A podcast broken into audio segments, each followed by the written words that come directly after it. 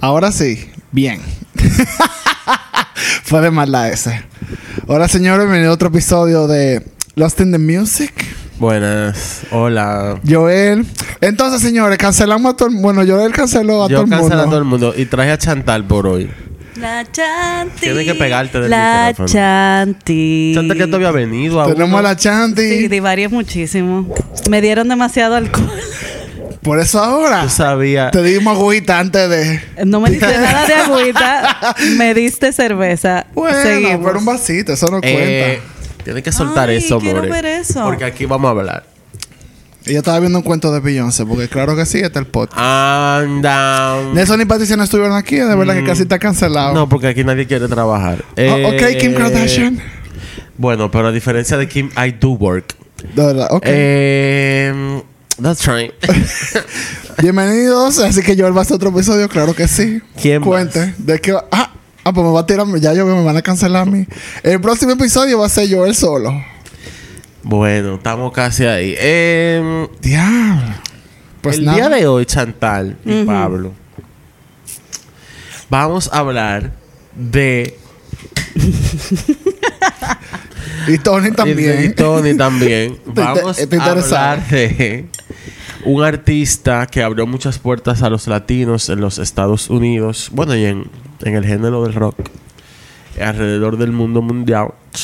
Pero quizás ustedes no lo conozcan. O quizás sí, quizás algunas personas que estén escuchando sepan quién es o vieron la película. Pero vamos a hablar de Richie Valens. Déjame googlearlo. No, no. Se lo googleo aquí. Para eso, estoy- para eso fue que vine. Ah, perdón. Ah, bueno. Es para ver cómo ve. Chantal, you better let go of that phone. My God, I'm listening. Eh, vamos a hablar de Richie. Richie fue una figura muy importante, en verdad, una historia también bastante triste. Pero you know me. Whitey- raro. ¿Cómo que dice? Qué raro. Whitey the Tragedy.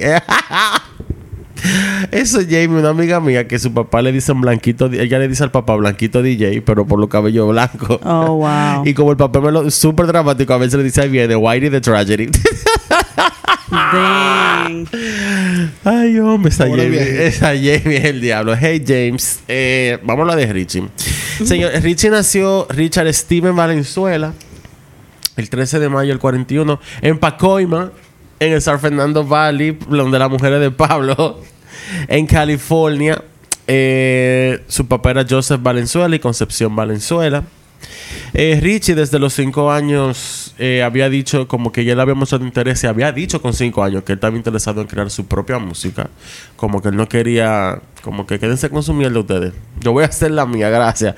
Y su papá siempre lo motivaba a escuchar música y a que conociera música nueva y lo motivó bastante al tema de que aprendiera eh, instrumentos, lo motivó a que toque la guitarra, la trompeta, eh, aunque él se quedó con la guitarra en verdad como como La principal. como su instrumento principal. pero él aprendió varios instrumentos en verdad a pesar de ser zurdo, él aprendió a tocar guitarra con una guitarra tradicional para gente no zurda. ¿Cómo se dice una gente no zurda? Diestra. Es la diestra. Wow. Tenía que venir Chantal aquí. Porque yo me hubiera quedado seco. Dije, bueno. Porque él sabe no de sé. música, pero No. No de nada, nada más. Cuando yo estaba haciendo las notas, yo estaba como que y tenía como la palabra ahí. Pero mira, ¿Quién no hubo manera. Diestro, ok. No hubo manera, nada más me salía ambidestro. Sea, no es porque esa es la gente que usa las dos. La dos. Exacto. Me escribí. Eh, también aprendí a tocar batería él solo. Eh, le gustaba mucho la música tradicional mexicana, el pop, el rhythm and blues, que cuando eso era rhythm and blues, no como ahora que ahora es R&B. Eh, y le gustaba mucho él él se inclinaba más por los artistas por los artistas que tocaban rock, pero el rock como más innovador de, de bueno, de esa época, de los 40, y cin- de los 40 y 50. Y su favorito era Little Richard. El que no sabe quién es Little Richard, eh, pero escucha el episodio y allá a buscarlo. Little Richard fue un falleció creo que hace un año o dos. Fue un cantante de rock and roll. me acuerdo a, a RuPaul's Drag. Race. Eh, sí, Kennedy Davenport hizo una... Shut up. A Little More Tutti. Pero Bueno. Little Richard le cantaba eh, Tutti Frutti, en verdad, sí. Eh, y fue un ícono, en verdad. Era electrizante ver ese tigre cantando. Y en verdad que fue, fue el modelo a seguir de muchos de los cantantes de aquella época. Bueno, aquí vamos mal. Bien mal. ¿Te estoy oyendo? No sé. Hubiese hecho el- esto yo solo. Eh, Ah, el no, 19 avisa. de octubre. ¿Qué? Nada, nada. El próximo. Digo. El 19 de octubre del 57, él hace su debut en, en Tarima con The Silhouettes, un grupo que lo invitó a tocar la guitarra. Luego el vocalista del grupo se fue y lo dejaron a él como voz principal del grupo. Eh, él estaba en el Pacoima eh, Junior High School.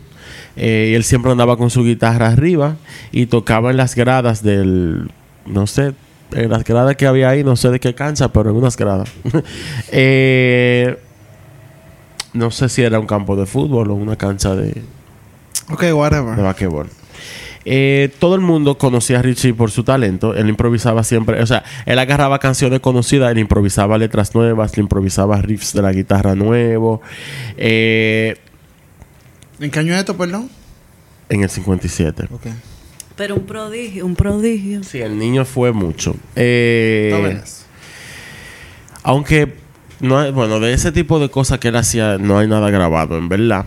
Eh, Bob Kane, el presidente de Delphi Records en Hollywood, le llegó una información sobre un estudiante en el, en el San Fernando Valley, en Pacoima, eh, que era un prodigio, como dice la Chantal. Eh, otro estudiante fue como que le hizo llegar la información a, a- a Bob Kane. El estudiante era Doug eh, Macchia, y esto fue ya en el 58. Le dijo que se llamaba Richard Valenzuela y le decían Little Richard del Valley. eh, no sé si por el mismo. eh, ay, Dios mío. Little Richard. Ajá. y además que su nombre era Richard. Eh, Bob Kane, el, el de la disquera, estaba súper intrigado con la comparación que hicieron de, Little- de Little Richard con, Con Richie. Eh, y fue a verlo un sábado, una mañana, un matiné que él hizo en un teatro de cine que hacían como conciertos y showcases para la gente de, de la misma zona que vayan a, a, a cantar y cosas, no sé, a, hacer- a demostrar su talento. Un talent show. Ustedes no irían a nada. ¿eh? Yo iría a ganar, como siempre. Pero para nada, sin. Ey, pero yo tocaba la batería, eso. Un desastre. And here we are. And here we are. Eh, Bob Kane se volvió loco cuando vio a Richie. Lo invitó a su estudio en su casa de Silver Lake area. Y había como una versión temprana de lo que era un- una grabadora de- en estéreo. eh, que era como un, era un two-track Ampex 601-2 portable. Esta información para las personas que les gusta ese tipo de información, tú sabes. Porque yo quedé. Tú me dejaste igualito, pero ok, lo que tú Eh, digas. Tenía un condensador, par de, micro- par de micrófonos, perdón, eh, U47 con condensadores. Eh, o, sea que pa- o sea, para ese momento eran vainas súper de última, creo yo. Eh, luego de esta sesión, fue que en verdad esa sesión fue como una audición para Richie. Él le hizo un contrato y en 27 de mayo de 1958, Bob le dijo a, Richard que su nombre iba a ser... Ri- perdón. Iba a ser Richie Valens con una T en el medio. Richie Valens. Porque ya había demasiado Richie en el medio y él tenía que sobresalir. Y le sugirió también que se cortara el apellido, que no fuera Valenzuela, que fuera Valens. Así podía llegar a una audiencia fuera de la audiencia latina. Porque, you know, racism. Eh, él empezó a hacer varios demos de canciones en el estudio de Bob y luego se mudan al, Golden- Star Studio en Hollywood. Y al principio los demos solamente era la voz y la guitarra y algunos tenían la batería. Hay, álbum, hay un álbum de Richie de grabaciones de Delphi que está por ahí que se llama The Lost Tapes. Eh, esos lo llevaron, después de ahí lo llevaron a sea, esos demos después lo llevaron al Gold Star Vaina Studio y le metieron más instrumentos por encima. Y aquí fue que nació su primer éxito, que fue la canción Donna, que hay dos versiones, una en The Lost Tapes y una instrumental llamada Richie's, Richie's eh, Blues. Ay tú. Después de varias sesiones en el estudio de Kane, como dije, ya empezaron a trabajar con una banda completa donde estaba René Hall, Carol Kay y Earl, y Earl Palmer. Eh, la primera canción grabada en Gold Star completamente, o sea, que se grabó en su totalidad en este estudio en julio del 58 fue Come On Let's Go, grabada en un solo día. Y lanzaron también Framed, escrita por Lieber y Stroller. Y ustedes no tienen idea de qué canciones son esas porque ustedes son No. así. Eh, Come On Let's Go fue lanzado eh, pocos días después que se grabó y fue un exitazo. Capturó a toda la audiencia inmediatamente. La canción fue inspirada en Donna Ludwig, eh, que era la novia de Richie. Tony. Estoy tratando de decirme algo, pero yo no entiendo. Dime, dime, ¿qué es lo que tú quieres? Tony, I feel you. Tony está como que, what is happening? ¿Quién es Richie? Pero aprendan algo hoy. I'm ¿Pero dónde estamos, listening. estamos yendo? Damn. Ay, Dios. Me quitaron todo el deseo de seguir. No, claro que no. Dale. ¿Por qué? Eh, claro, pues sí. Eh, ¿Qué es lo que estaba diciendo? La canción fue inspirada. en- Yo sabía. Ok, no pasó nada. La canción fue inspirada en Donna Ludwig, la novia de Richie. Eh, la frase que ella siempre le decía cada vez que iban a salir, que era Come on, let's go. No sé si era que el tigre duraba mucho, pero. Eh, la canción, en verdad, la frase expresa alegría, emoción de vivir y compartir experiencias juntos. Y dijo que quería plasmar eso, que sentía cada vez que estaba junto con su novia. Ay. Ay. Eh, la canción refleja las aventuras de, de los jóvenes, representa la energía y el movimiento creciente del rock de aquella época. Valens era un chicano, obviamente. Eh, exploraba territorios de gente blanca con, con- con este género y puso una perspectiva única al rock and roll. La canción tiene palabras en español y referencias culturales mexicanas que plasmaron su identidad, o sea, la identidad de Richie y en su música. Y contribuyó también, bueno, en toda su música contribuyó a, de- a diversificar el rock and roll. Eh, y se considera esta canción como la precursora de la influencia latina en el rock que se popularizaría en, en la década de los 60. Eh, ay, Dios, yo quiero como una servilleta. Que ya voy. Yo te lo busco. Yo voy, yo voy. Eh, trae mucha. Ok. Wow, wow, wow. Este. Entonces, Party People. Eh, ¿Qué? El siguiente trabajo de Richie. ¿Qué es lo que está pasando? El siguiente trabajo de Se Richie congeló. Se congeló. sería un single de doble cara que incluyó la canción Donna, que se la dedicó también a su novia Donna. Eh, Donna y Richie se habían conocido en el 57 en una fiesta en un garaje, como dirían aquí, un party de marquesina. Claro. Normal, Eh, Richie estaba tocando y desde que se vieron fue como que, uh, yes, let's go. Eh. Dona, vamos arriba. él había, él y ellos duraron dos años juntos. Él le había dicho que iba a escribir una canción sobre ella. Y nunca lo hizo. ella, lo- pero claro que sí se llama Donna. Estoy Ah, haciendo verdad, la historia de la Fue lo que- canción. Literalmente fue la historia que estaba haciendo. Eh, ella le escuchó en la radio por primera vez y no se lo podía creer. Y estaban unas amigas de ella con ella y se pusieron mal. Y también estaban toditas como súper envidiosas. Y Donna como que, "Ah, that's right. That's, I my, know that's right. that's my song, girl. Oh, wow. Eh, Muy bien, Donna. I love that for you. In a good way. Donna se convirtió en ya en el éxito que catapultó la carrera de Richie Valens. La canción, el, o sea, el senci- la canción que estaba del otro lado del sencillo es una reversión de una canción de la cultura popular mexicana que hoy en día todos conocemos gracias a Richie Valens, que es La Bamba. Eh, Nice. Bob Kane la pone como relleno del lado B para rellenar, o sea, para tener dos dos canciones y él la puso ahí nunca porque, y dijo, o sea, él pensó que como la canción estaba en español, a nadie le iba como Le iba- nadie le iba a hacer coro, como que bueno, ponla ahí porque el ritmo está heavy. Pues Pues no. little did he know que todo el que la terminó bailando Todavía. la bamba. que la canción se comió todo, arrasó con todo y la gente se puso mala con la bamba. Y Richie con esto se convierte en el primer ídolo teen pop latino, con permiso Ricky Martin, Eh, Habla, está riquilla, vaya. Ricky Richie. Eh, la Bamba eh, es. ¿Qué fue? ¿Se congeló? Tranquilo, sí. Eh, la vamos a ver Bamba- igual, pero ok. ¿Qué fue? La Bamba se convirtió, bueno, perdón, ya dije, en un éxito. en la canción La Bamba es del estado de Veracruz, en la costa del Golfo de México.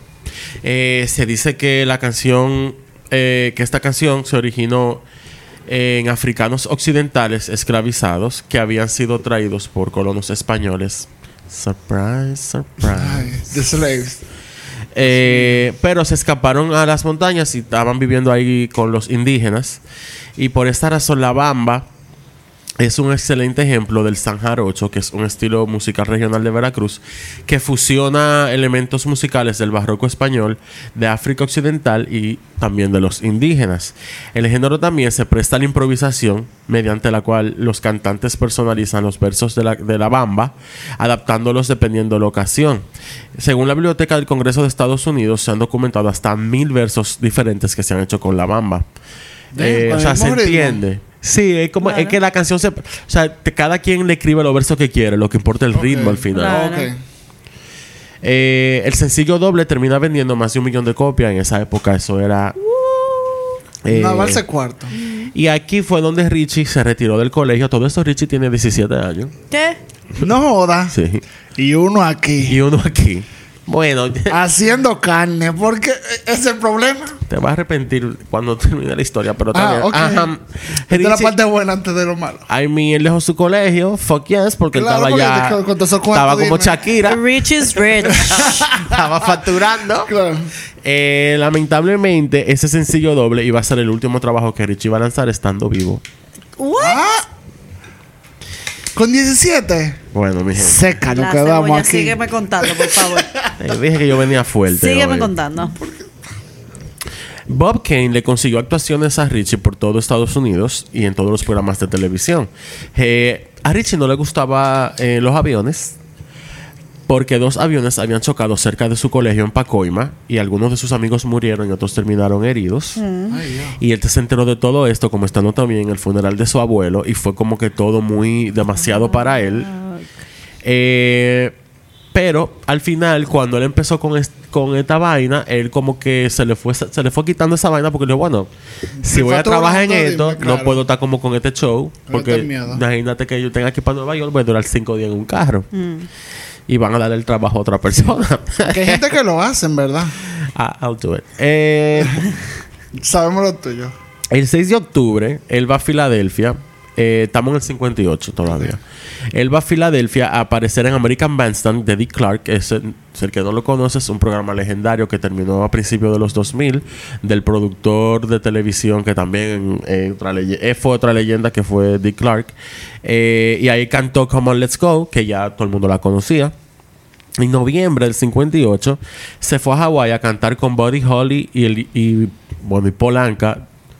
Tampoco. Polenca. Polanca es otra estrellaza popular. Claro. Como el perro de Gilmore Girls. Más conocido por otras generaciones, como el perro de Lorelai en Gilmore Girls.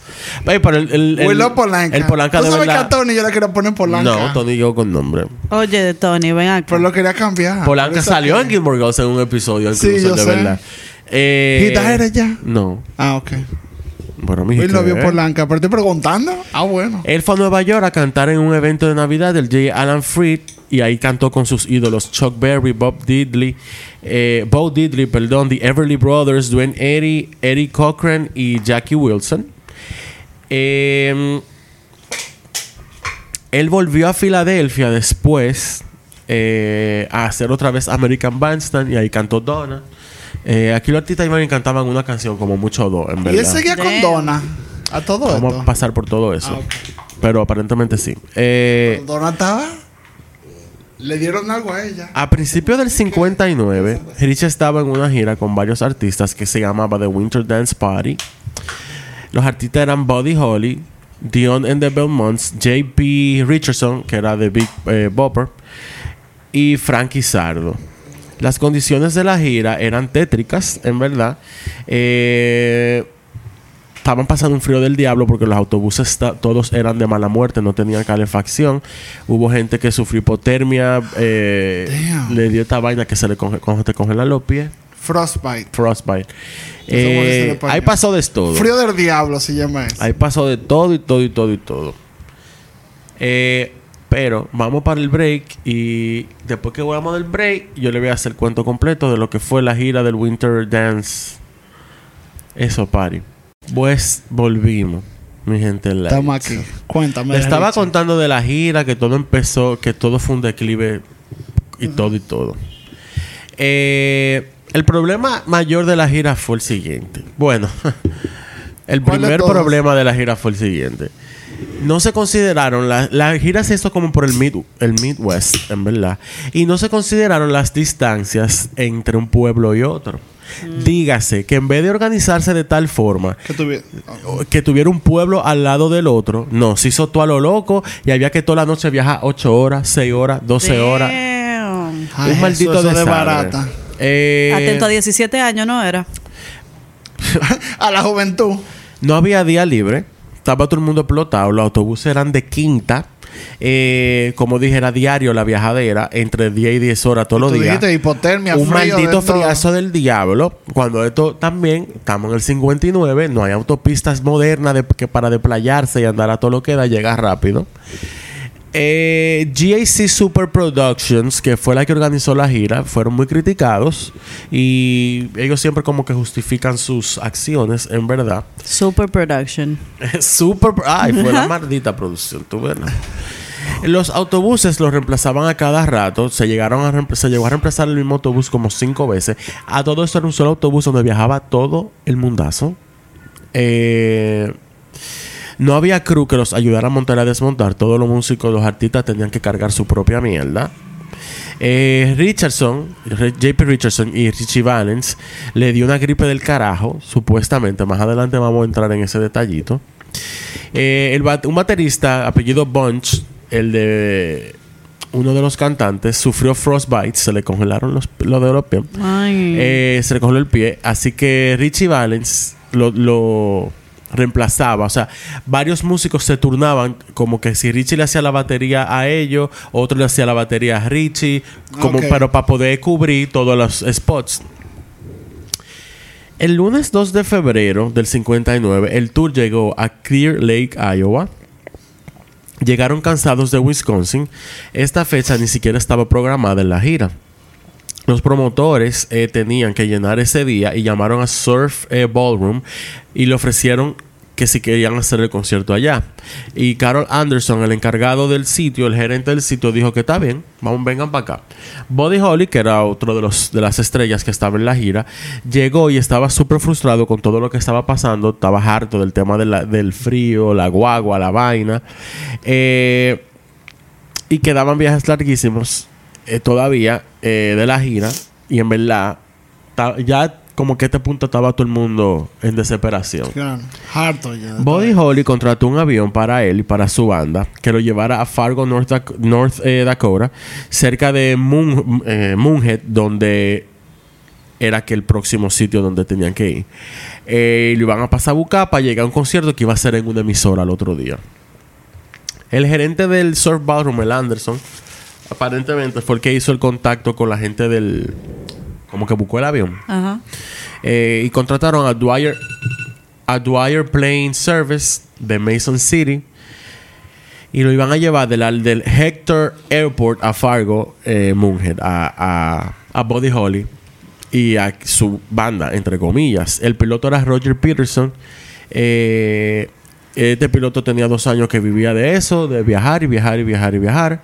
El, la tarifa era 36 dólares por persona, que hoy en día eso son casi 500 dólares por persona, que no los veo todavía nada más tampoco. No, pero yo, ojalá yo.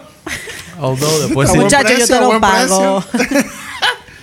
Igual no debieron, pero bueno.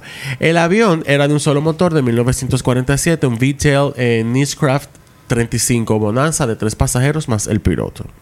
La versión más popular de lo que pasó a continuación fue eh, que JP Richardson le dio una gripe fuerte en la gira y le dijo a, a Waylon Jennings eh, de la banda, que era uno de los músicos de Buddy Holly, que le cediera su asiento en el avión.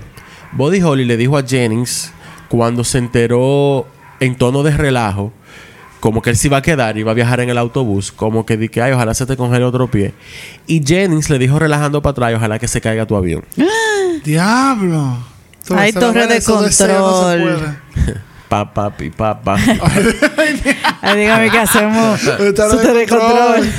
Hacer. Eh, Yo no que te- Bob Hale. Nos salva Superman. Y nos salva James Bond. Dejen su risa. A eso. Bob Hale, un DJ que estaba animando el, un el- el concierto de esa noche, él lanzó una moneda al aire en los camerinos para ver quién era la otra persona que se iba en el avión. Y Richie Valens ganó eh, el puesto, el asiento. Y Richie dijo que era la primera vez que se ganaba algo en su vida.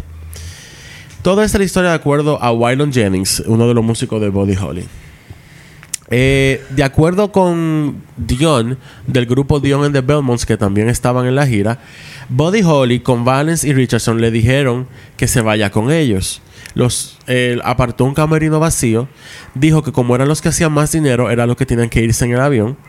Y en lo que cantaba Sardo y su banda, eh, que era también como la misma banda que tocaba con todo el mundo, era que ellos estaban como hablando tú también, sin el Sardo ahí. Dion también dijo que Richie Valens era el que tenía la gripe, no Richardson. Eh, así que la moneda se tiró para ver si era Valens o Dion que se iba a abordar en el avión.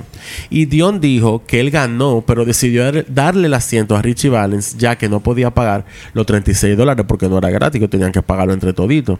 Y Dion dijo que en verdad 36 dólares era lo que costaba la renta de la casa de sus padres, que él se la pagaba. Y él dijo que él no se iba a montar al, al final, que él no lo podía gastar porque eso se iba a ver como que él estaba anunciando un lujo que en verdad no podía darse en vez de pagarle la casa a su papá y a su mamá. Qué bello. Eh, el Se concierto salvó ahí. el concierto terminó.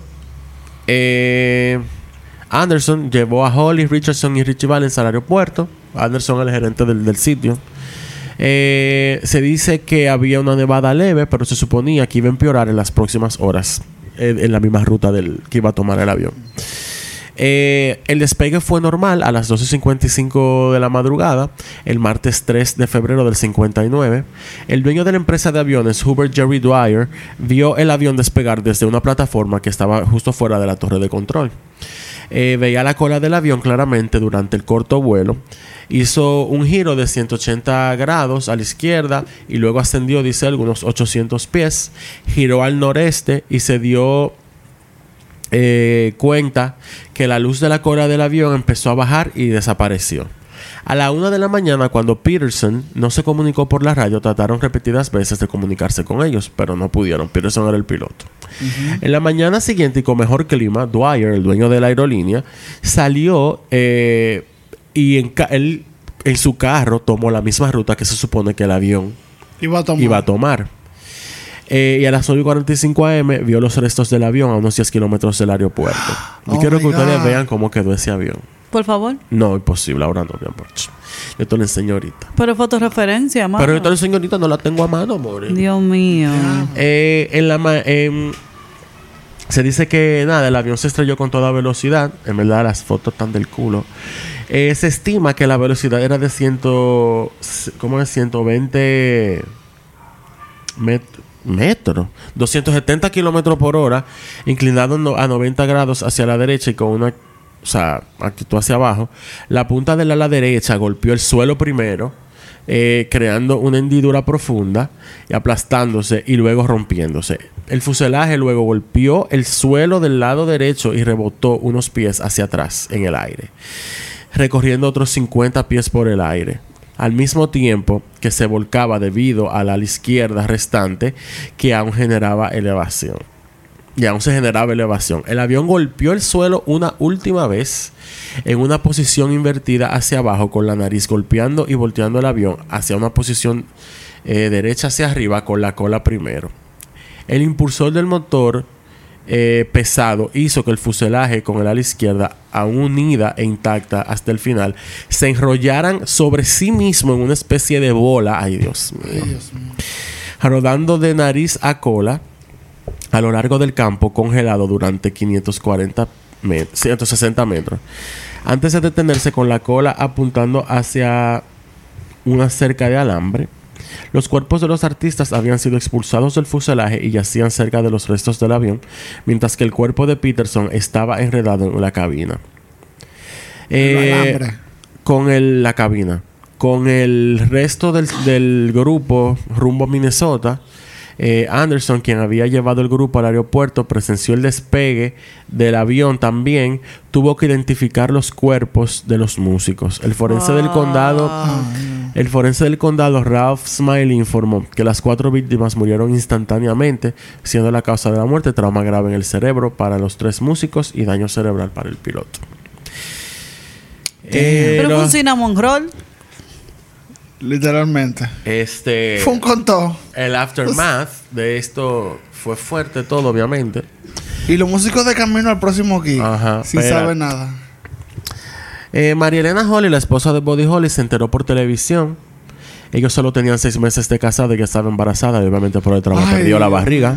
Ay, Dios. Pero- ay, Dios. la suegra de Buddy Holly o sea la mamá de María Elena se enteró de la noticia en la radio y gritó gritó hasta que colapsó en el piso Eh, a pesar de que los tres principales murieron en la gira la gira siguió al otro día ¿Tú estás jodiendo? Sí, Pero tú estás loco. Pero ¿y quién, quién? Los- oh, ajá. El siguiente concierto lo hicieron y a Bobby Holly lo sustituyeron con Bobby V, eh, un cantante de 15 años. Jennings y el otro compañero, Jennings fue el que le cedió el asiento a.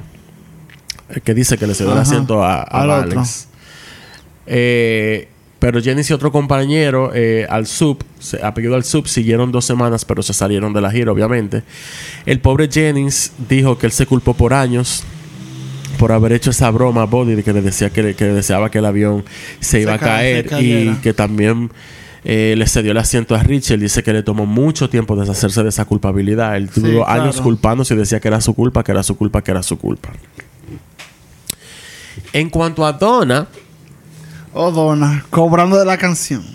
No, no te cobran ni un Pero chelly, eso no es de ella. Yo sé de que no, bro. Tiene su nombre, pero dime rápido. O yo cobro por la chanti. Deberías también. Él no me conoció todavía. Él me, escri- él me escribió. Él te Perdón. conoció en espíritu, Vamos a seguir- espíritu. Vamos a seguir hablando de Richie. Pues sí. Sigue, sigue corriendo. Eh, falta de respeto. Es verdad, que a veces que se murió, perdón, ya, serio. Ay, Dios. Eh, me avisan. Ya. Donna recuerda que la llamaron eh, fuera de la oficina del que fuera a la oficina del director en el James Monroe High School, donde la prensa le tomó fotografías. La jefa estaba pálida, mi amor. Eh, ella tenía una foto de él que se la estaba eh, en lo que se le estaban diciendo. Ella como que apretaba la foto en su pecho. Ella estaba, imagínate, como que what, ¿qué lo what? La pobre no se lo creía. Pobre Donna. Hay una película que se hizo, vamos a hablar un poquito de la película eh, más adelante. Eh, ponen que fue de otra forma, que fue como una amiga que se lo dijo en el salón de clase, pero en verdad estaban todos los compañeros del colegio devastados, toda la gente que lo conocía. Eh, la gente se enteró incluso de la existencia de Donna, que era la inspiración para las canciones. A- Cinco meses después que Richie se murió, en el momento que él murió y estaba popular, nadie sabía quién era ella. La familia de Richie se enteró por la radio, eso fue otro desastre. Eh, Donna recibió más de 8000 cartas después de que una revista para fanáticos publicara su dirección. Gracias, no entendí.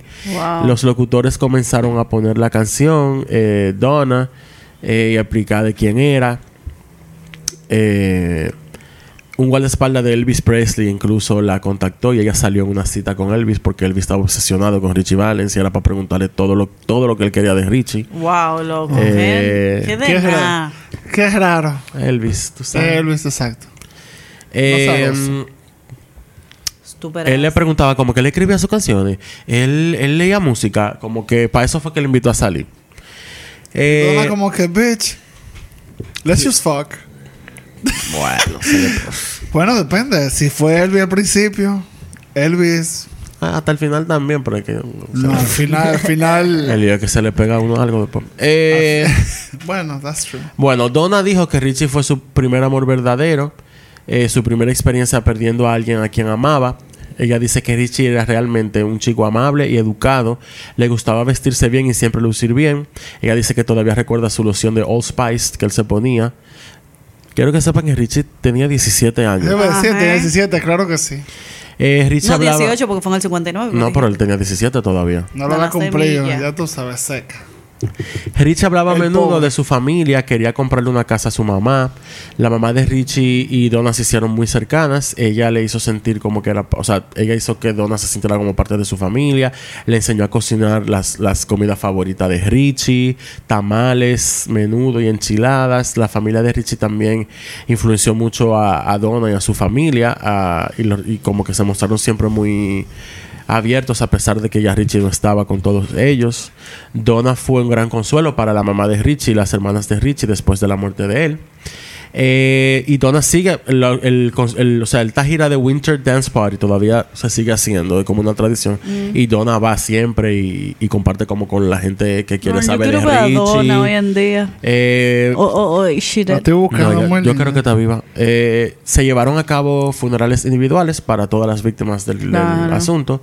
Holly y Richardson fueron enterrados en Texas, Richie Valens en California y Peterson en Iowa. Hay un monumento que está exactamente en el sitio donde encontraron el avión, que la gente lo puede visitar. Eh, Qué bueno. la viuda de, de Buddy Holly, eh, María Elena, no asistió al funeral. En una entrevista ella dijo que de alguna manera se culpaba también. Ella no se sentía bien cuando él se fue, que estaba de dos semanas de embarazo. Y quería que Buddy se quedara con ella. Pero él tenía la gira programada y fue la única vez que ella no estuvo con él. Y ella se culpa a sí misma porque lo dejó que se fuera. Que si ella hubiese estado él, no se sube en ese avión. Eh, hubo de todo, versiones, cuentos y todo y todo. Pero la investigación oficial la llevó a cabo la Junta de Aeronáutica Civil, precursora del NTBS, no sé qué quieren decir yo con eso, pero bueno. Resultó que Peterson, el piloto, tenía más de cuatro años de experiencia de vuelo, de los cuales uno fue con Dwyer Flying Service, o sea, donde terminó muerto, y había acumulado 711 horas de vuelo, de las cuales 128 fueron en, ese tipo de avión. También había registrado 52 horas de entrenamiento de vuelo por instrumentos, aunque solo había aprobado el examen escrito y no estaba calificado para operar en condiciones meteorológicas que requerían volar únicamente, eh, o sea, o sea, él no estaba certificado para vuelos bajo condiciones meteorológicas específicas que requería maniobras y herramientas específicas para para esas condiciones. En la noche del accidente, el vuelo visual habría sido prácticamente imposible debido a las nubes bajas. Eh, o sea, la visual del vuelo, perdón. Le faltaba eh, la falta de un horizonte visible y la ausencia de luces en la tierra sobre el área escasamente poblada. Eh, además, eh, encontré también que decía que había fallado un examen, que Peterson había fallado un examen práctico de vuelo por instrumentos. Por instrumentos de- son esos vuelos para ese tipo de condiciones. Nueve meses antes del accidente, había recibido su entrenamiento de instrumentos en aviones equipados con un horizonte artificial convencional como fuente de información sobre la actitud de la aeronave. Mientras que el avión estaba, que, que estaban utilizando estaba equipado con un giroscopo de, de actitud Sperry F3 de tipo más antiguo. Básicamente, el entrenamiento que él cogió no era para ese tipo de clima y no fue en ese avión. Entonces hubo fog. Exacto. El, eh, Basically, que estaba el nevando. de que, bueno, estaba abajo. nevando. Estaba nevando.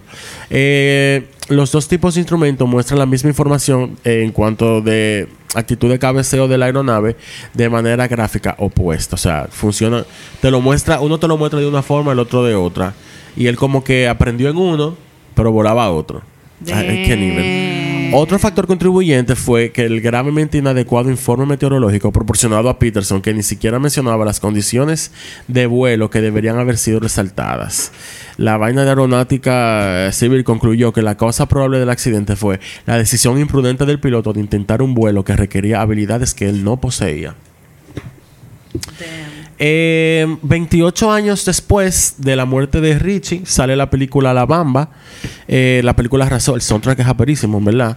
Eh, y con esta película, Donna se hace más popular. Ella al principio no se creía lo de la película. En es- cuando salió la película, ella tenía 45. Eh, se convirtió en ejecutiva de bancos. Eh, En su trabajo nadie sabía que ella era esa Donna. Hasta que un día ella llegó e informó que iba para que tenía que irse porque iba para la premier de la película. Y todo el mundo dijo, ah, claro que sí, tú Donna. Muy bien. Donna. Muy bien, Donna. Eh, Get your money, get your spotlight. eh, ella era algo rebelde. En la película la pintaron como una muchachita como bien fresita, en verdad.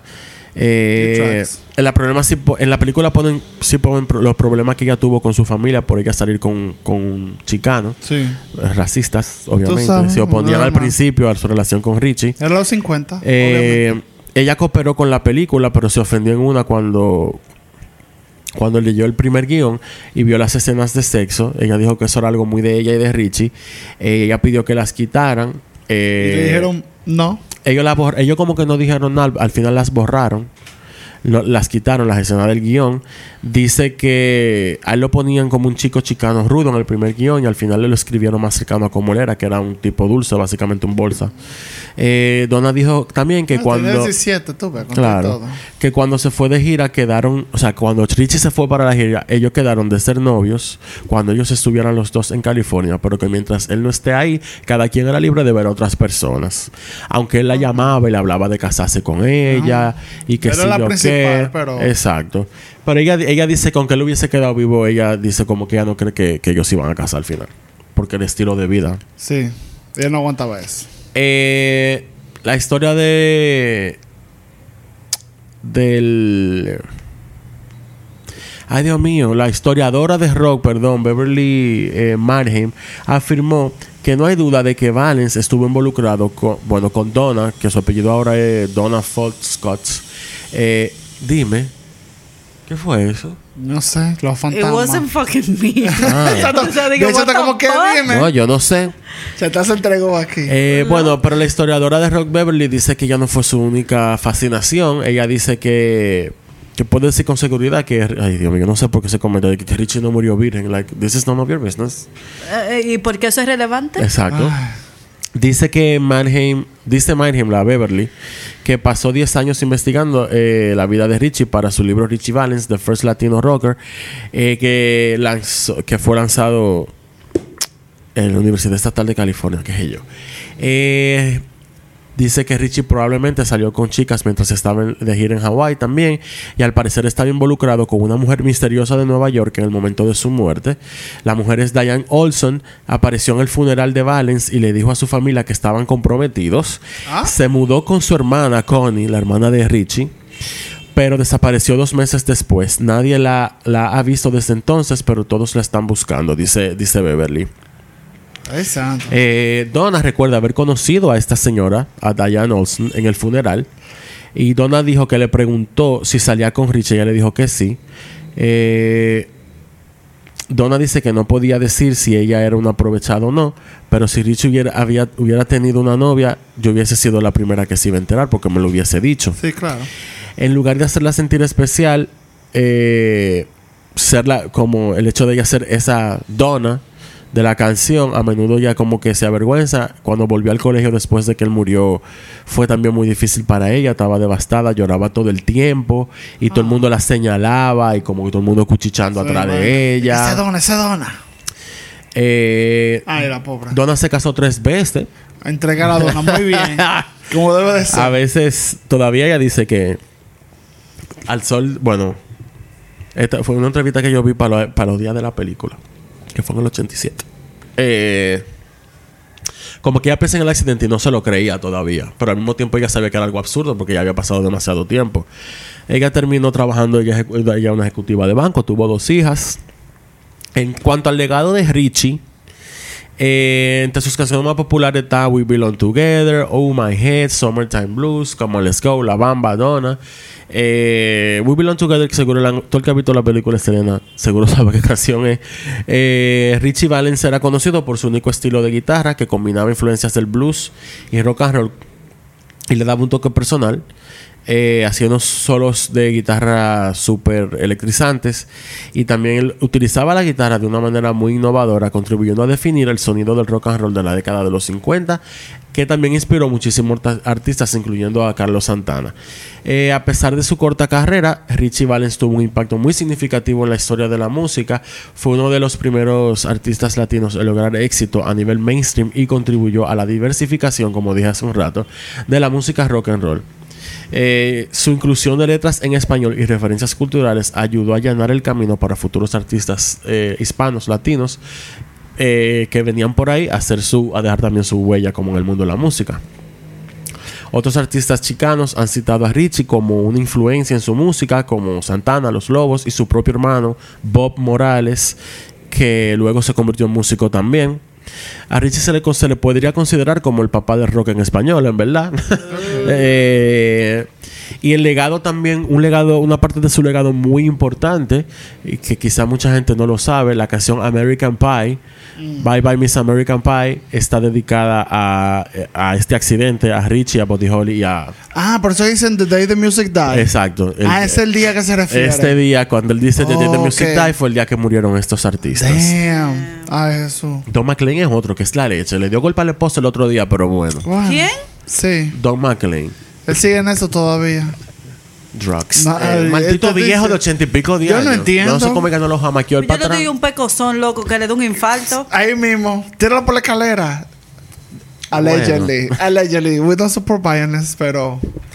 Y nada, esto es todo de mi parte. Gracias. Wow, ya se. Gracias por el episodio. Me Loco, encanta. Richie, Quiero ir a American la Pie leche. ahora. Vamos a poner ahora un Tú sabes, cada vez que yo decía Richie, yo conectado dije Richie, ok, no reaction. No, no, pero, escúchame. Girl. Pero ya lo busqué, ya vi la foto y vi la foto no me del, del enseñaste a. Donna. Ay, Donna a white girl, o sea, nada. nada. Dime, ¿y cuál es tu...? Dime. No, yo estoy viendo fotos de foto, el foto es del avión, de baratado. De baratado, Loco, de pero baratado. Cinnamon... O sea, literalmente. Señores, gracias por escucharnos. Recuerden que tenemos un Patreon en el cual se pueden inscribir para contenido gratis. Y si quieren episodios exclusivos, también pueden apoyarnos uniéndose al Patreon pagado. Seguirnos en Instagram y pueden hacer sus solicitudes de lo que quieran que hablemos. Y gracias, se pueden cuidar. Nos vemos, Bye. señores. Bye. Gracias, Chanti. Nos vemos pronto. Bye.